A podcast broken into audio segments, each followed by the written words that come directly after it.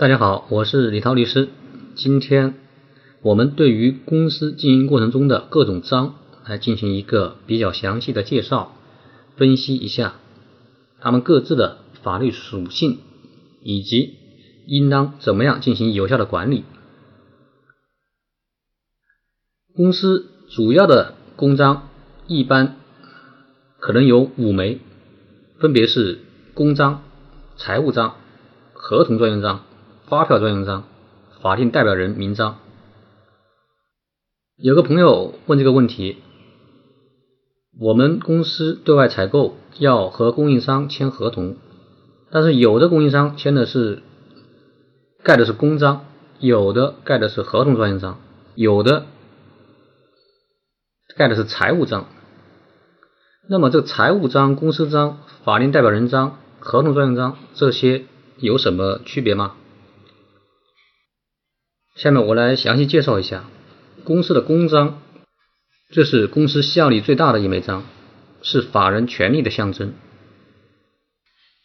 在绝大多数情况下，公章代表了法人的意志，可以对外签署各种合同和法律文件。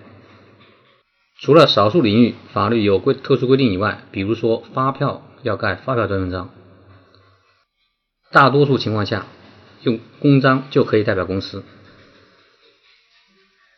由于公章它的权利范围是最大的，那么所以公章的保管者应当是公司老板最信任的人，比如说董事长、总经理或者秘书。第二个是法定代表人名章，法定代表人的名章主要用于公司的决议、银行有关业务。由于法定代表人他能代表企业，因此法定代表人的名章也是很重要的。一般是由法定代表人自己保管，有些情况下也可以交给董事会秘书或者是财务的出纳保管。第三种常见的章是财务专用章，这个主要是用在和银行打交道的各种场合，比如说银行的各种票据、汇款单、支票。还有和其他的公司进行财务往来、进行结算的时候，财务专用章一般是由企业的财务人员管理，比如说财务主管或者出纳。第四种章是合同专用章，这个专门用于企业对外签订合同，可以在签约范围内代表企业。当然，合同专用章也可以用公章来代替。合同专用章，它的保管者可以是公司的法务人员，或者是行政部。第五种常用章是发票专用章，就是企业在购买和开发票的时候需要加盖发票专用章。发票专用章一般是由财务部门的发票管理员来保管。一般来说，如果是小企业，有一枚公章。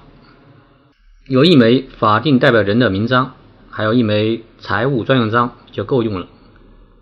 之所以有些公司需要这么多章，那是因为他们要分级授权。公司大了以后，业务比较多，因此需要分级授权，专人来保管不同的章。下面来讲讲公司印章保管的问题。由于公司的印章可以代表公司，因此如何？对于公司的印章进行有效的保管，这是一个非常重要的话题。公司的印章应当是专人保管，要严格执行保管人的交接制度，要建立相应的印章保管的公司制度。首先，对于印章的保管者，公司可以要求印章的保管者签订法律风险岗位承诺书，使他们充分认识到印章的重要性。加强风险防范意识，在保管员离职的时候，必须要办理印章的交接手续。第二点，在印章的使用环节，必须使用统一的印章使用登记表。印章需要审批的，必须按流程进行审批。也就是说，至少要两张表，一张是使用登记表，一张是使用审批表。第三点，严禁他人代为盖章。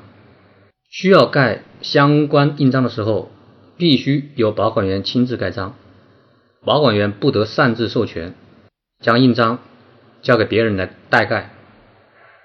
哪怕保管员临时外出出差，这种情况下也不能擅自交给别人来代为盖章。另外，保管员不能将印章携带外出，一定要留在公司里面。如果确实需要携带印章外出的，应当指定一个值得信任的人和他一起前往，确保印章的安全。第四点，严格禁止在空白文件上盖章，比如说空白的信件、空白的介绍信。空白的单据，这上面一定要严格禁止，不能盖章。第五点，对于公司的部门或者是子公司、分公司被撤销的或者变更的，应当及时处理他所有的印章。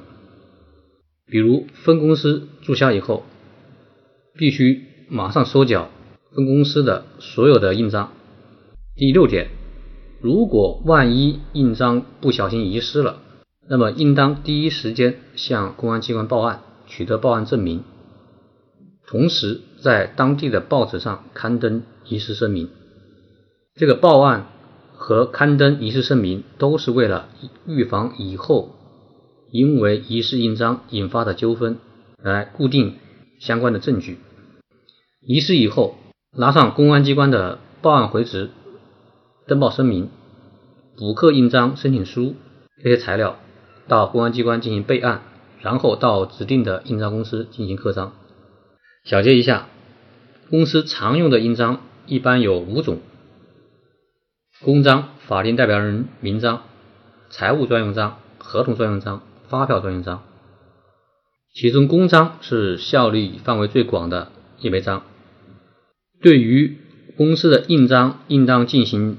有效的管理，严防在用章环节给公司带来不必要的法律风险，应当专人保管，建立严格的印章使用制度。